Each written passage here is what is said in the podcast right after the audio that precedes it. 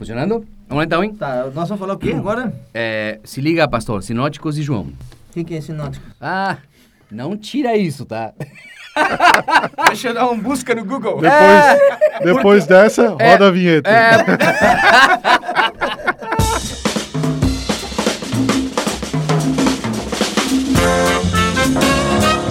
Mais um Rcast no ar, aonde se criam raízes, mas não se cortam as asas. Ô, Sam, é o Medirro, eu dançando Medirro. Mistério de dança. ah, Agora, ai, ai, ai, agora. Vou fazer uma dança profética. Do pastoreio, do pastoreio ao Ministério de Dança. um ciro completo. Um passo- bota uma música, Perdeu Bota- a carteirinha, mas bota uma música de fundo melancólica assim, né? Um fundo, ah, depois de perder a sua credencial, esse pastor se re... esse pastor se reinventa na Baita, dança cara, baita, profética. Baita, baita, 3, 2, 1. Então tá, continuamos então nessa eterna temporada, terceira, terceira temporada. Já adiantando que quando a temporada é boa, ela é longa mesmo. Isso aqui tá igual a Marvel. Igual Marvel, é verdade. Sempre puxa mais uma, mais uma, mais uma, mais uma. Então estamos no caminho certo. Se a gente ganhar o dinheiro que eles ganham, tá ótimo. Ah, vamos então apresentar a mesa. Nós temos aqui o mais novo, eh, sem autorização, né? O nosso pastor de coração. É isso aí, pessoal. Tamo junto pra mais essa temporada abençoada. É, e sempre para contrapor uma coisa legal, otimista, luz, sempre tem que ter as trevas. Gente, é um prazer imenso pra vocês. E temos também o nosso eterno bispo, é, faz tudo, é, que é o nosso Krasadek. Quem lembra da Zorra Total, o Severino? né? É o Severino, é verdade, o Severino. Ah, e aqui o seu criado para serviços leves, o tio Sami. Bom, é, o tema de hoje, sinóticos e João. Mas por que separar sinóticos de João, já que estamos falando dos evangelhos? Sim, meus amigos, os quatro evangelhos são aqueles primeiros quatro livros que tem no Novo Testamento. Ah, eles são divididos tecnicamente como sinóticos e Paralelo a isso, nós temos o Evangelho de João. Então, por que é que é que eles se chamam sinóticos? Então, o termo sinótico é uma. Ele designa a ideia de visto de um mesmo ponto de vista, ou de uma mesma Ótica. perspectiva, né? De uma mesma ótica, inclusive é, partilhada entre esses três evangelhos, né? Mateus, Marcos e Lucas. Então, eles. Alguma coisa eles têm em comum, né? E a gente vai ver aí no decorrer do podcast o que seria isso. Então, definindo o termo sinótico, é de um mesmo ponto de vista, de uma mesma óptica. Quem foi o primeiro, o, o evangelho mais antigo? É, aí a gente entra numa, numa, numa questão que é uma, uma discussão, né? é, Uma- quando é uma discussão datas, antiga, né? sempre é aproximado. É, aproximado. porque assim, ó, essa questão da essa questão da análise literária, da crítica literária, ela é uma coisa bem bem discutida, né? Mas a gente percebe é, é um consenso entre os teólogos, tá? Tanto os teólogos mais antigos é, quanto os contemporâneos, que Marcos teria sido A fonte o- primária. A fonte primária, né? Marcos teria sido a fonte primária. Aí a gente entra naquela ideia que é, que é um pouco dificultosa de a gente estabelecer Hum. o, o autor mesmo de Mateus, do Evangelho de Mateus. Alguns é, acreditam que teria sido o próprio Mateus apóstolo, publicano, né? O Levi. Outros acreditam que teria sido um outro Mateus, mas é um campo de discussão bem, bem interessante, tá? Mas eu, a gente acredita que Marcos teria sido o evangelho, por quê? Porque é, existe grandes porções de Marcos, no- tanto no Evangelho de Mateus quanto no Evangelho de, de Lucas. E a crítica literária estabelece que o proto-evangelho, vamos dizer assim, o evangelho inicial teria sido o Evangelho de Marcos. É, e, e Mateus, Marcos e Lucas, eles apresentam grandes semelhanças nos fatos narrados, né? Não que João também não cite aquilo que está em Mateus, Marcos e Lucas. E também João, ele traz alguns acréscimos que não tem nos primeiros evangelhos. Por exemplo, né, ali o Lázaro, né, a passagem A de ressurreição Lázaro, de a Lázaro. ressurreição, entendeu? Então só João. As bodas A mulher de Caná, adúltera.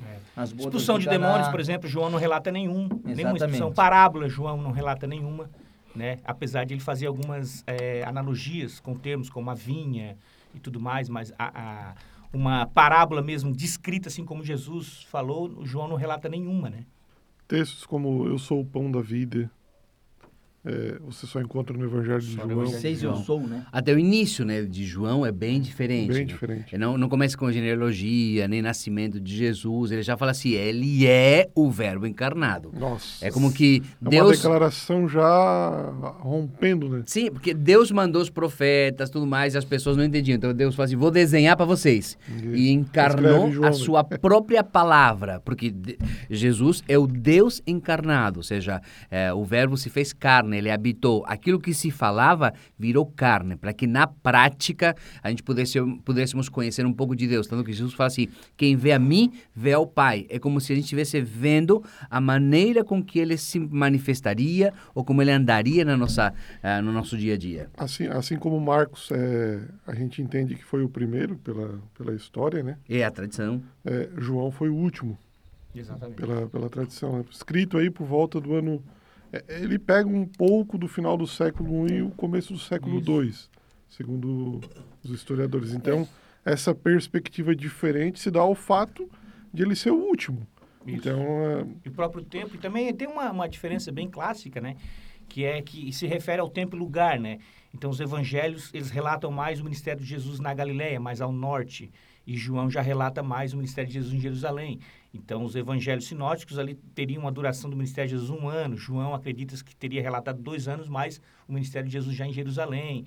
Então, tem essas questões que é bem E também a questão mas- de que ele foi uma testemunha ocular, né, dos fatos, né? Cara, isso ocular, aí é exatamente. muito, muito legal. Ele era o mais novo, né? Então Mais ele, novo também. ele, é, ele, ele era o mais novo dos discípulos, tecnicamente.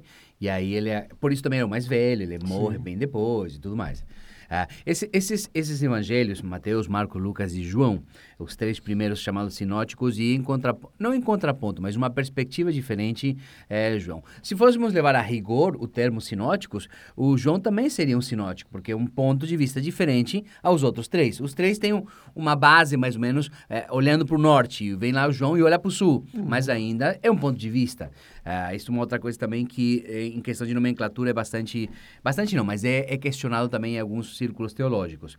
É, além do que significa sinótico, é, como é que lidam-se com essas algumas contradições eventuais que podem aparecer no, entre a narrativa de um de outro? Como vocês veem isso? Antes, só quero fazer uma correção. Ai, que burro, dá zero pra ele. Eu disse que lá em João é citado seis eu sou, né? Na verdade são sete. Eu sou o pão da falou- vida, eu sou a luz do mundo, eu sou a porta das ovelhas, eu sou o bom pastor, eu sou a ressurreição e a vida, eu sou o caminho, a verdade e a vida, e eu sou a videira verdadeira.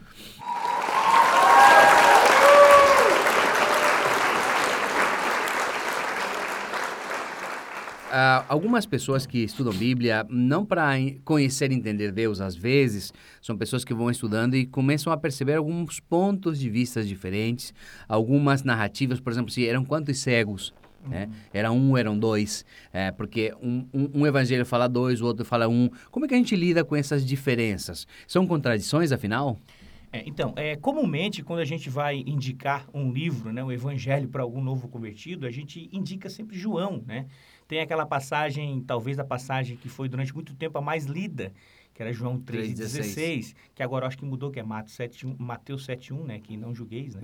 Sim, agora, não julguei, sabe? Provavelmente deve ser essa, mas enfim, é, João 3,16 foi durante muito tempo uma passagem talvez a mais lida pelos cristãos. Texto da O Bíblia. textuário da Bíblia. E assim, é uma leitura fácil, mas quando a gente começa a perceber é, essa relação de complementariedade entre os evangelhos e João, a gente percebe que a gente perde muito quando a gente se debruça apenas sobre Mateus, por exemplo, ou sobre Marcos, ou sobre Lucas, e não lê João, ou se se debruça apenas sobre João e não lê os outros. Então, é preciso entender que uma leitura é, dos quatro evangelhos conjuntamente, a gente vai perceber que muita coisa é explicada por João referente a coisas dos evangelhos sinóticos, e o contrário também é verdade. E depois a gente vai falar mais no final do podcast aqui também de algumas é, contradições, que na verdade não são contradições, que, né, que, a- que os teólogos é, buscaram e acharam algumas explicações é, bem consensuais aqui.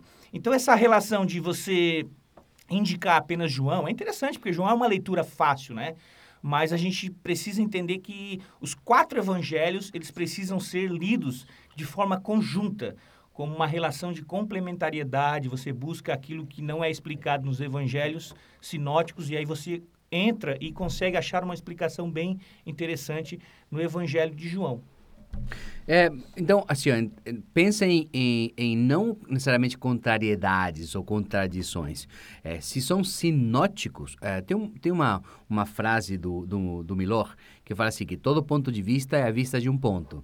É, então, quer dizer que às vezes a gente faz uma narrativa, conta uma história, inspirada por Deus, sim, mas é a, a partir do ponto do nosso própria vista, de como a gente viu e como a gente interpretou aquilo que aconteceu.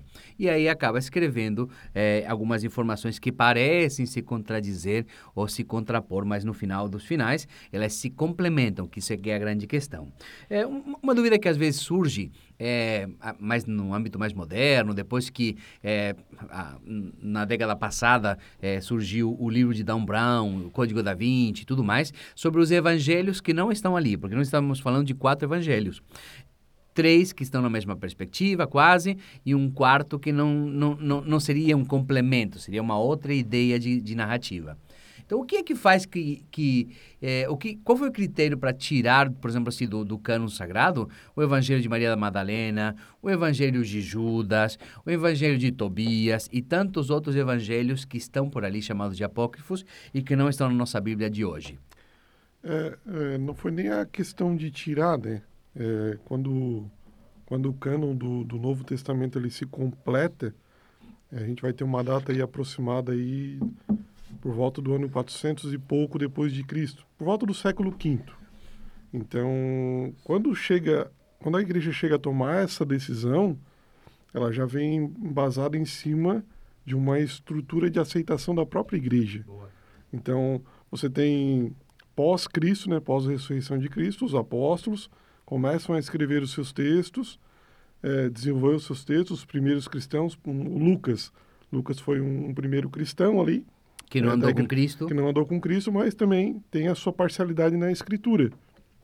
Então você tem no século I, no século II, no século III, no século IV, até chegar ao século V, você já tem uma lista de livros é, aceitas pela própria igreja como inspirados por Deus. Então não foi uma decisão, ah, vamos tirar esse porque esse não, não fechou com a nossa ideia. Não gostei desse. É, não foi, não. Um conjunto bem estruturado que a própria igreja foi adotando ao longo da sua história. E levando em conta que quando a gente fala assim, a igreja, estamos falando da igreja católica, nós não estamos falando da igreja protestante, nem pentecostal, a gente nem existia ainda, nem era projeto. Então, quando a gente fala assim, os pais da igreja, os primeiros pais da igreja, as pessoas que decidiram o cano, são todos da igreja católica. Isso, e é interessante a gente fazer um, um, uma indicação aqui, que apesar de evangelho, do Evangelho de Mateus não ter sido o primeiro a ser escrito em questão temporal, né, não foi o primeiro, é, por que, que ele é o primeiro do Novo Testamento? Isso. Então, os teólogos, é, eles afirmam que era o evangelho que mais circulava no, no, no, primeiro século. Então, ele, eram, eram lidos nas sinagogas, o evangelho de Mateus era muito utilizado. Claro, por, por ser destinado aos judeus, então fazia Sim, sentido, né? Sentido. Então o Evangelho de Mateus está ali como o primeiro do, do Novo Testamento, porque ele era o que mais circulava, apesar de ter, ter usado como fonte, possivelmente, o Evangelho de Marcos, e, e Mateus usou Marcos, e Lucas usou Marcos também. Então, uma, o Evangelho de Mateus está abrindo o Novo Testamento porque era o evangelho que mais circulava na, no primeiro século da, na, da igreja cristã. É, você também encontra aí nos escritos dos pais da igreja, você tem cartas extras bíblicas né, de Inácio de Antioquia, Policarpo, esses caras que escreveram alguma coisa para a igreja aconselhando no seu pastoreio. Todos padres católicos. Isso, você vai, você vai, você vai, isso. É, o cara for a fundo, a fundo, a fundo, né? É, é um pouco diferente, né, sabe? É, você fala católico na, na questão universal, universal né? Universal, universal é. Isso. A instituição ela vai surgir lá no século V, né? E, e, e, e, o, a, a, até a, a, alta Idade Média, até o ano 900, por aí, século X, é, ele é, foi uma instituição que foi se montando, foi aos, se poucos. montando aos, poucos. Não é os moldes que você pensa hoje Isso. de uma igreja católica, tá? É, e, se iniciou no século V, né? exatamente. Leva quase mil anos, mil anos para virar a igreja católica que você conhece hoje. Isso. Então, é, esses caras, esses pais da igreja, eles faziam citações dos evangelhos. Sim. Então, você vê que já tinha uma, uma autoridade reconhecida desses evangelhos Sim. dentro da própria igreja, da própria igreja. Inclusive e em pelo- relação aos quatro evangelhos. Aos quatro Sim, evangelhos, falou da eles questão eram do- dos citados. outros evangelhos. Eles eram muito citados. Os quatro evangelhos. Eles falavam Mateus, Marcos, Lucas e João. É. E, e levando em conta que às vezes a gente deixa passar batido e não deveria, que o Espírito Santo já estava em cada um deles. Sim, que foi em Atos 2, que ele desce sobre todo mundo. Então ele, ele, ele acaba tensionando, ele acaba inspirando, revelando para essas pessoas quais eram eventualmente o- os livros que tinham a, a, a inspiração divina. Então, o próprio chancelador é o próprio Espírito Santo. A gente não pode levar em eh, deixar de, de, de- lembrar disso, porque senão parece que foi feita uma reunião e, Isso. ah, vamos, todo mundo lembrar isso aqui, vamos ler isso aqui. É, vamos usar isso aqui porque todo mundo usa. Não é usar porque todo mundo usa. É, é, é uma atenção que o próprio Espírito Santo foi trabalhando na igreja primitiva para usar e, e, e recorrer a esses livros para tirar doutrinas e ensinamentos e que um dia que... Ah, vamos fechar, vamos imprimir e aí se utilizou aquilo que o próprio Espírito Santo tensionou. E até o, o conceito de canonização, que, as- que muitas pessoas têm, tem um conceito estanque, né? Como se as pessoas se reuniram, os, né? os pais igreja se reuniram, não, vamos definir. Não, foi apenas uma homologação, uma chancela Perfeito. daquilo que já era corrente. a igreja corrente. já tinha... sido- E quando eu falo em igreja, não é uma igreja única. Todas as correntes do mundo conhecido, do mundo cristão conhecido,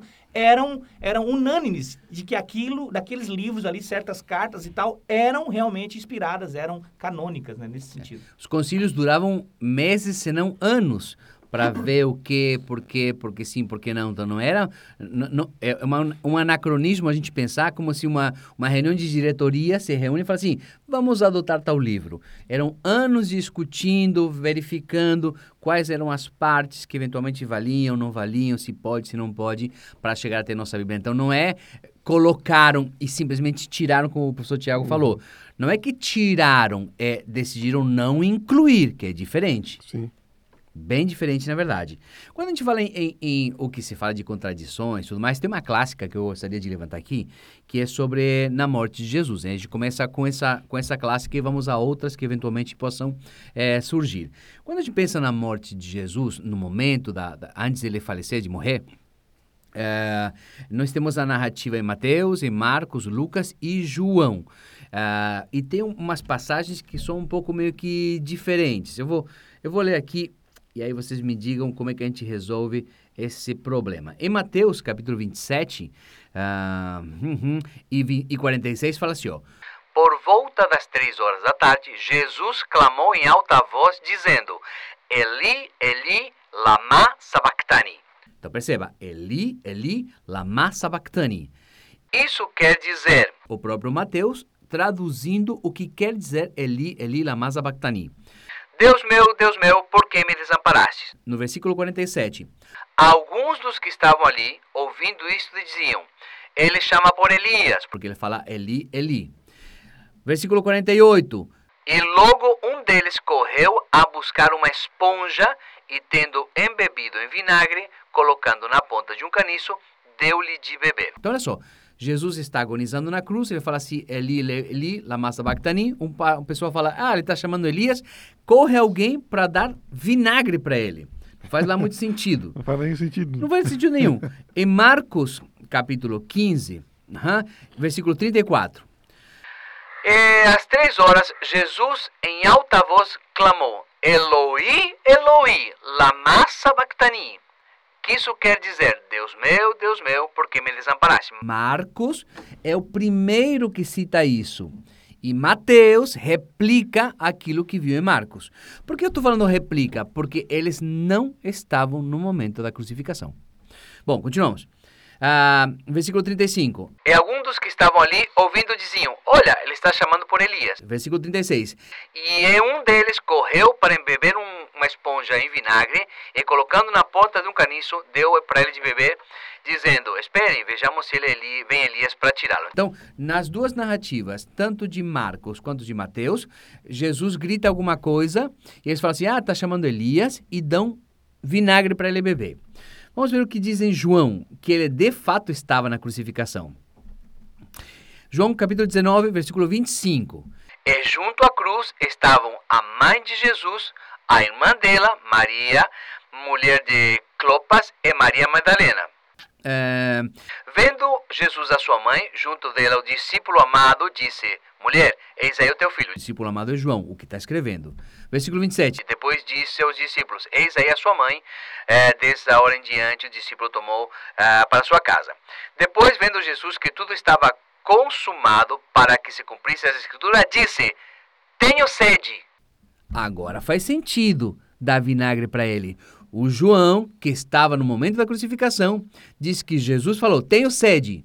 Versículo 29. Estava ali um vaso cheio de vinagre. Embeveram o vinagre com a esponja, é, fixaram num caniço e aproximaram da boca de Jesus. Então veja bem, ah, nas duas primeiras, tanto em Mateus quanto em Marcos, Jesus diz: Por que me desamparastes? E eles dão vinagre. João, que estava lá, ele diz: Jesus disse: Tenho sede.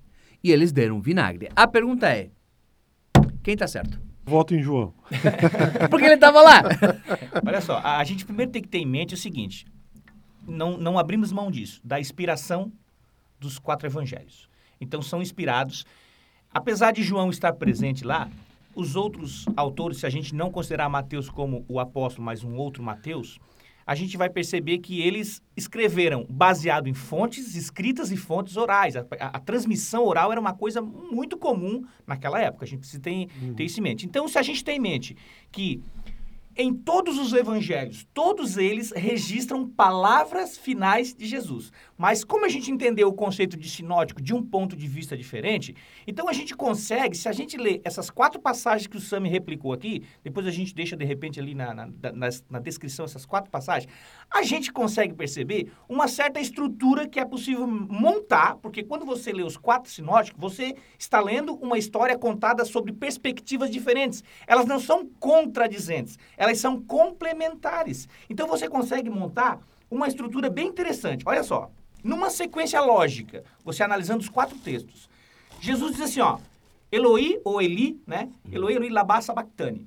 Que significa, meu Deus, meu Deus, por que me desamparaste? Vamos lembrar que isso aqui é uma citação de Salmo 22. 22 quando possivelmente o, o- Davi estava prefigurando já o sofrimento de Cristo na cruz. Então você, Exatamente. lê, então você lê. Perceba que aqui, primeira coisa que Jesus fez, uma oração. Então esse Eloi, Eloi, labá sabactani pode ser entendida como uma oração. Então Jesus faz uma oração, alguém ouve essa oração dele. Na sequência, Jesus fala assim, ó, depois da oração, se você coincidir a leitura dos quatro evangelhos. Depois da oração, possivelmente Jesus pode ter falado, tenho sede. E ele falou. Então, primeiro ele faz uma oração, né, replicando o salmo, que era muito, muito normal, você orar salmos, né? E aí, depois dessa sequência, ele diz, tenho sede. Na sequência, o que, que acontece? Como os soldados ouviram Jesus falar isso, primeiro Jesus falou oração, depois diz que tem sede. Os soldados vão lá e fazem aquela, né, embebedam um, um, um, Uma esponja, uma um esponja isótopo. e dá É. para ele beber. Beleza? Então para Jesus. Aí Jesus brada, porque em alguns evangelhos fala que Jesus brada apenas e depois entrega o espírito. Em outros evangelhos, as pessoas o, o escritor destaca o que ele bradou. Quando ele fala está consumado. Após ele beber, ele fala está consumado. É como se esse fosse o brado que ele dá. E aí depois o que, que ele faz? Ele faz uma oração, Pai, a ti entrego meu espírito. Então a sequência é mais ou menos essa se você ler conjuntamente. Por isso que é muito interessante você ler os quatro evangelhos. Primeiro ele faz uma oração, depois ele diz tenho sede, dão vinagre para ele, ele fala está consumado e ele faz uma última oração ao Pai entregando seu espírito. Então uma sequência bem interessante para a gente entender. Até porque Mateus, antes da narrativa da morte dele, é- está escrito que eles dão vinagre para ele. Então a sequência não é importante. Não é importante. A questão é exatamente essa. Então, se você pega fora de contexto, fazer, ah, tá aqui uma contradição, e agora? Acontece que é bem possível que João, estando aos pés da cruz, tenha ouvido ele falar, ah, tenho sede, e, e essa sequência que eles dão vinagre. Então, Uhum. não importa se Mateus fala que dá no vinagre antes e depois ele grita, porque as duas coisas aconteceram. E como eles não estavam presentes, fatos, né? os fatos são esses. É como eles não estavam presentes, eles, o próprio Lucas, ele faz uma confirmação. Quando ele escreve Atos e quando escreve também o próprio Lucas, ele, ele diz a Teófilo que ele, ele pesquisou, ele foi atrás, ele consultou pessoas. Meio que um então, tratado, né? Exatamente. Então, ou seja, ele ouviu o que, que as pessoas é, é, é, presenciaram e ele achou que era essa era a sequência e que é uma sequência verdadeira, não necessariamente factual, mas aconteceu. Então não há uma contradição, há apenas uma sequência diferente entre uma narrativa e a outra. E cada autor quer dar uma ênfase a determinado Principalmente. determinada parte, então não faz muito sentido a gente. Até porque os outros, os outros evangelhos nem falam de João aos pés da cruz. Sim. O próprio João que fala. Então quer dizer que João não estava só porque nos outros não está? Ele estava sim, mas é que o propósito dele era um, era um propósito mais pessoal, mais carinhoso. A, a própria maneira com que ele trata as passagens de Jesus e o que ele conta é como alguém que amava demais. O próprio é, era o próprio discípulo amado, na verdade. Né? Então esse, essa proximidade também fica explícita nesse tratamento da informação e como a informação foi contada, é, que é o mais importante. É, Sami, nessa linha aí da, da crucificação, é, também existem, quem já não ouviu falar, até no meio evangélico, da queda de Jesus, né? Que Jesus caiu três vezes, né? Com o peso da cruz. E se nós formos ler os evangelhos, tanto Mateus, quanto Marcos, quanto Lucas e João, não é registrado essa queda, né? Não tem. Jesus não caiu em momento algum. E também eh, nós podemos ler em Mateus capítulo 27, a partir do versículo 27, mas eu já vou ler o mais específico, que diz assim, ó. E depois de o haverem escarnecido, tiraram-lhe a capa e vestiram-lhe as suas vestes e o levaram para ser crucificado. E quando saíam, encontraram um homem, sirineu, chamado Simão, a quem constrangeram a levar a cruz. Então, nesse caso aqui, o evangelista, ele, ele é mais específico também, porque ele mostra que nem foi Jesus quem levou a cruz, mas sim Simão Sirineu. E também nenhuma queda aqui foi registrada, né? nem de Jesus e também nem do Sirineu.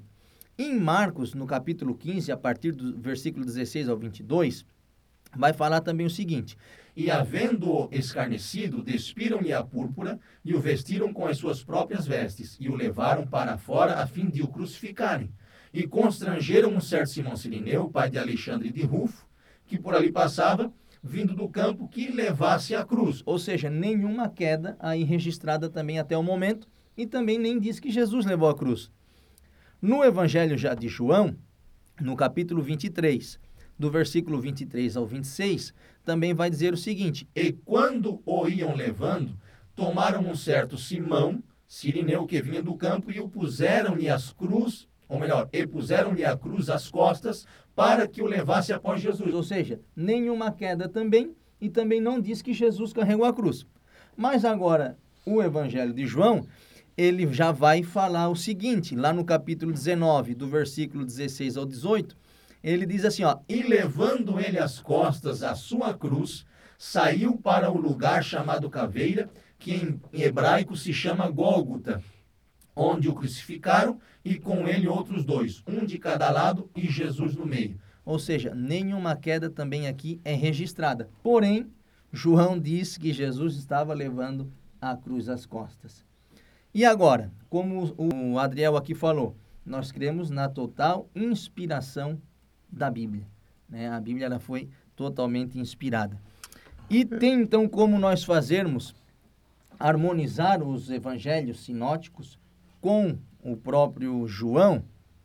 Claro que tem, né? Sempre nós vamos encontrar né, uma resposta, porque Bíblia, eu acredito que interpreta a Bíblia. O que, que pode ter acontecido aqui? Como João estava presente, o que, que aconteceu? Ele viu Jesus pegando a cruz, coisa que o, os outros autores não estavam presentes no momento. Então, eles só citam aquilo que ouviram. Mas João, o que, que aconteceu? Ele vê Jesus ali, depois de ser julgado, porque também foi uma condenação assim às escuras, né? Foi, não foi nem de dia, já era, já era tarde da noite. E o que, que aconteceu? João estava presente e ele viu então sim Jesus colocar nas costas. Mas em seguida que Jesus já estava saindo, alguém já chama ali Simão, já obriga ele a carregar a cruz e diz: Ó, oh, tu vai carregando a cruz. Entendeu? É dessa maneira que nós podemos então ver né, que não é uma contradição, mas só que João estava presente, então ele deu um detalhe a mais que os outros evangelistas não deram. Inclusive, a gente pode, eu vou citar um exemplo aqui interessante, que quando você lê o relato aqui específico de um fato nos evangelhos e vai ler em João, você tem algumas questões que são levantadas. Por exemplo, a questão da, da cura tem aquela da cura de um filho do oficial, né? De um oficial. Lá em João, está lá no capítulo 4, versículo 46, lá diz que, que Jesus cura o filho de um oficial, né? Lá em, lá em João fala. Só que lá em Mateus e Lucas, não é, não é filho. A palavra usada é doulos, ou seja, escravo. Então, daí a diferença de um filho para um escravo. Ou servo, é. É, ou servo, ficaria bem, bem diferente, né? Outra coisa que a gente lê quando tá, vendo, tá, tá lendo essa história em João, lá a gente vê que o oficial praticamente implora para que Jesus desce para curar o filho. E lá em Mateus e Lucas, a gente vê uma fé muito mais tranquila e dizendo assim, o, o oficial dizendo assim, só basta uma palavra tua, não precisa nem descer. Então a gente não pode simplesmente dizer, não, aqui é um fato só. Pode, com certeza, ter ocorrido duas situações semelhantes em contextos diferentes. Jesus pode muito bem ter curado é, um servo e um filho em situações diferentes, de pessoas diferentes. Então, é muito interessante quando você faz essa leitura conjunta dos evangelhos e mais João. Tem também uma coisa muito interessante que é a cronologia da Páscoa. Quando você lê o evangelho, lá vai dizer, se você fazer os cálculos certinho, vai dizer que Jesus faz a ceia na quinta. Já no evangelho de João, dá tudo a entender que a ceia é na quarta. E aí a gente, mas como? Errar o dia. Né? Aí você entra, ah, mas errar o dia. Talvez o relato não quer se apegar a uma questão cronológica exata. Também tem a questão do, do, do, calendário. Talvez o autor João teria se usado de um outro calendário e tudo mais, né? Que aí fala dos dias de Nissan e tudo mais. Então é bem é interessante. Não há contradição. A ideia é essa. A ideia é de complementariedade. Ou seja, uma, um evangelho vai explicando o outro se você ter essa humildade de entender dessa forma. É isso aí. Então, pessoal, Jesus não caiu com o peso da cruz. Isso aí é uma tradição católica medieval. tá chateado com as pregações é uma, de congresso. É uma conjectura, na verdade. É uma conjectura. É, porque é. assim, ó, tu pode também ter adotado uma outra linha de pensamento. Tá, nos três evangelhos sinóticos, fala que ele chama, os soldados chamam o Sirineu para carregar a cruz dele. Isso. João fala que Jesus saiu carregando a cruz. Então pode ser que em determinado momento Jesus não aguentou o peso, tá, talvez caiu com a cruz, e eles nesse exato momento chamam Sirineu para levar ela no restante do caminho. É, porque se, é uma conjectura, é uma conjectura, até porque Mas aí o texto diz que ele foi obrigado, constrangido. Ou Sim, seja, porque obrigado. quem estava levando a cruz, ele estava assumindo publicamente um, um erro, né? Sim. Então, eu sempre digo o seguinte: conjectura existe, existe, mas eu não dou voz aonde a Bíblia se cala. Então, se a Bíblia não fala, tem que dizer aquela palavrinha, né? Ó, Estamos conjecturando, né? Para que o pessoal saiba que é uma conjectura e não está Sim, na Bíblia. Porque a maioria das pessoas, quando diz que Jesus caiu, pensa que está na Bíblia. E, na verdade, não está. Tem aquela passagem da alimentação do, do, dos cinco lá, quando Jesus é, despede os discípulos, manda embora na frente. Ó, vocês vão na frente porque eu vou me despedir do povo. Aí você tem que imaginar que Jesus está mandando, está dispensando e está ficando sozinho com o povo. Aí os evangelhos de, de, de, Mar, de Marcos vai, vai, vai dizer que aconteceu isso. Jesus simplesmente despede. Quando você vai lá em João, João explica por que, que Jesus despediu, porque a, existia um clamor da, do povo para que Jesus fosse levado a rei, isso. e rei no sentido político. Aí João vai explicar. Por isso, então, Jesus que despediu os seus discípulos, para os seus discípulos não ficarem constrangidos ou nem serem influenciados pelaquela agitação, porque a gente sabe que os apóstolos também tinham um pouco essa mentalidade de um Jesus político. Então, Marcos não explica, mas João explica por que Jesus despediu os discípulos antes. Bem interessante também essa passagem. É, para finalizar, vamos só dar uma pincelada em algumas coisas que são relevantes, sim, e são alguns acréscimos colocados ao longo dos tempos, tá? É, uma das coisas que a gente eh, vê o pessoal acusando de algumas passagens, estruturas e até frases que não estão nos originais. Uma das mais famosas está em a mulher que foi é, capturada no ato do adultério, né? que é o João, o João 8, né? João 8. É, João 8. É, essa narrativa de é, a, a, onde estão os que te acusam, eu também não te acuso, não te condeno, blá, blá. Isso não está nos originais mais antigos. Foi um acréscimo posterior. Ah, isso quer dizer que não é bíblico? Não. Pode ser que tenha acontecido isso, com certeza. E assim como teve as fontes que, que Lucas utilizou, é, talvez essa seria uma história bastante é, trabalhada, divulgada e algum copista acabou colocando também essa passagem. Então, seria interessante que a gente não fizesse doutrinas a partir disso, mas sim, está ali toda, toda a maneira com que Jesus trata e lida com as coisas. Eu posso entender o amor e a, e a, e a maneira com que ele lida com o pecador, ali por essa passagem, mas é sempre bom lembrar que essa, essa, essa, essa situação não está nos mais antigos, nos, nos originais, naquelas, naqueles, naquelas primeiras cópias que são consideradas intocadas. Massa, Sam. Porque às vezes as pessoas também elas têm um entendimento, ah, não está nos mais antigos, mas existem alguns manuscritos É. posteriores que já está. E não entendeu? contradiz. E a gente- exatamente. Então, é, as pessoas costumam dizer, ah, não, está no manuscrito mais aceito, né? Aqueles que têm mais afinidade, os mais antigos, mas não quer dizer que não, não esteja, né? E que a gente tem uma ideia hoje, é, falando de forma bem contemporânea, né? uma ideia de que cada livro da Bíblia tem um autor. E a gente se vincula muito a essa questão da autoria. Só que, se a gente voltar e estudar um pouco, a gente vai ver que quem escreveu não tinha a mínima intenção de se declarar autor daquele livro. Não. Então aí a gente percebe a inspiração do, do, do Espírito Santo nesse sentido. Então a gente vincular, porque se o autor original. Mas peraí, quem é o autor original? A gente não tem certeza. Alguns livros a gente tem certeza. Mas a gente tem que entender que o processo de inspiração também se deu na, no trabalho de cópias. E mesmo Cópias que, mesmo que a gente saiba quem é o autor, o ato de compilar, de juntar as informações escritas, inclusive, daquele autor, a- a- os copistas acabavam colocando alguns detalhes que eles sabiam sobre o autor, que se sabia sobre a situação e que o autor simplesmente não tinha escrito. E queria também, às vezes, queria esclarecer um queria ponto. esclarecer o ponto. que era Aquele do, do poço que vinha uma vez por ano, um anjo, e mexia nas águas. Isso não está nos originais também. Talvez foi uma, uma, uma nota de rodapé que foi colocado para que o pessoal entenda. Mas por que, que os caras estavam ali? É? O que, que eles estavam esperando? Então ele colocou uma vez por ano, um anjo. E eu já vi. É como se fosse uma nota. Hoje nós temos o quê? A gente, você está escrevendo um livro, você escreve uma nota de rodapé para explicar um termo. A mesma situação se aplica a essa questão da cópia dos originais. Né? Então não, não vai descer um anjo para mexer o seu tanque de lavar roupa nem nada, tá? Só para te avisar. Lembrando que Sinóticos e João são os evangelhos, eles foram divinamente inspirados e compilados também. Ah, não há contradição entre eles, há apenas perspectivas diferentes, eles são complementares e não contrincantes. E levando em conta que se está ali é porque é inspiração de Deus. Nós não podemos fazer doutrina a partir de um versículo só, por isso é sempre bom conferir o que os outros também dizem. Nos despedimos então, ah, esperando que tenha sido útil para vocês de alguma forma. Lembrando que tem. Que ler a apostila, depois de ouvir o podcast, vá na aula e assista a aula. E tire suas dúvidas. E eu queria dizer que eu queria deixar uma frase, sempre tem uma frase, a gente não teve uma frase, né? Mas eu queria fazer um, um, um quiz aqui, quiz raiz. Você sabe o que, que um escriba falou pro outro? Não sei o quê. Eu invento, mas não aumento. Eu aumento, mas não invento.